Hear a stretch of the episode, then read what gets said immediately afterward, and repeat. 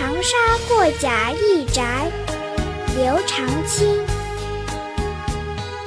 三年折换此七迟，万古唯留楚客悲。秋草独寻人去后，寒林空见日斜时。汉文有道恩犹薄，江水无情调起之。寂寂江山摇落处，人君何事到天涯？三年折换此七迟，万古为流楚客悲。三年折换此七迟，万古为流楚客悲。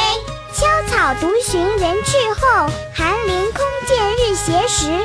秋草独寻人去后，寒林空见日斜时。汉文有道恩犹薄，江水无情调起之。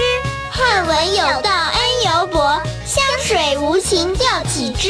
寂寂江山处，怜君何事到天涯？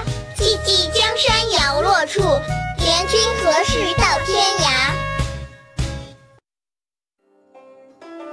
三年的折换生涯，就像鸟儿敛翅歇息那样，只落得万古流悲的遭遇。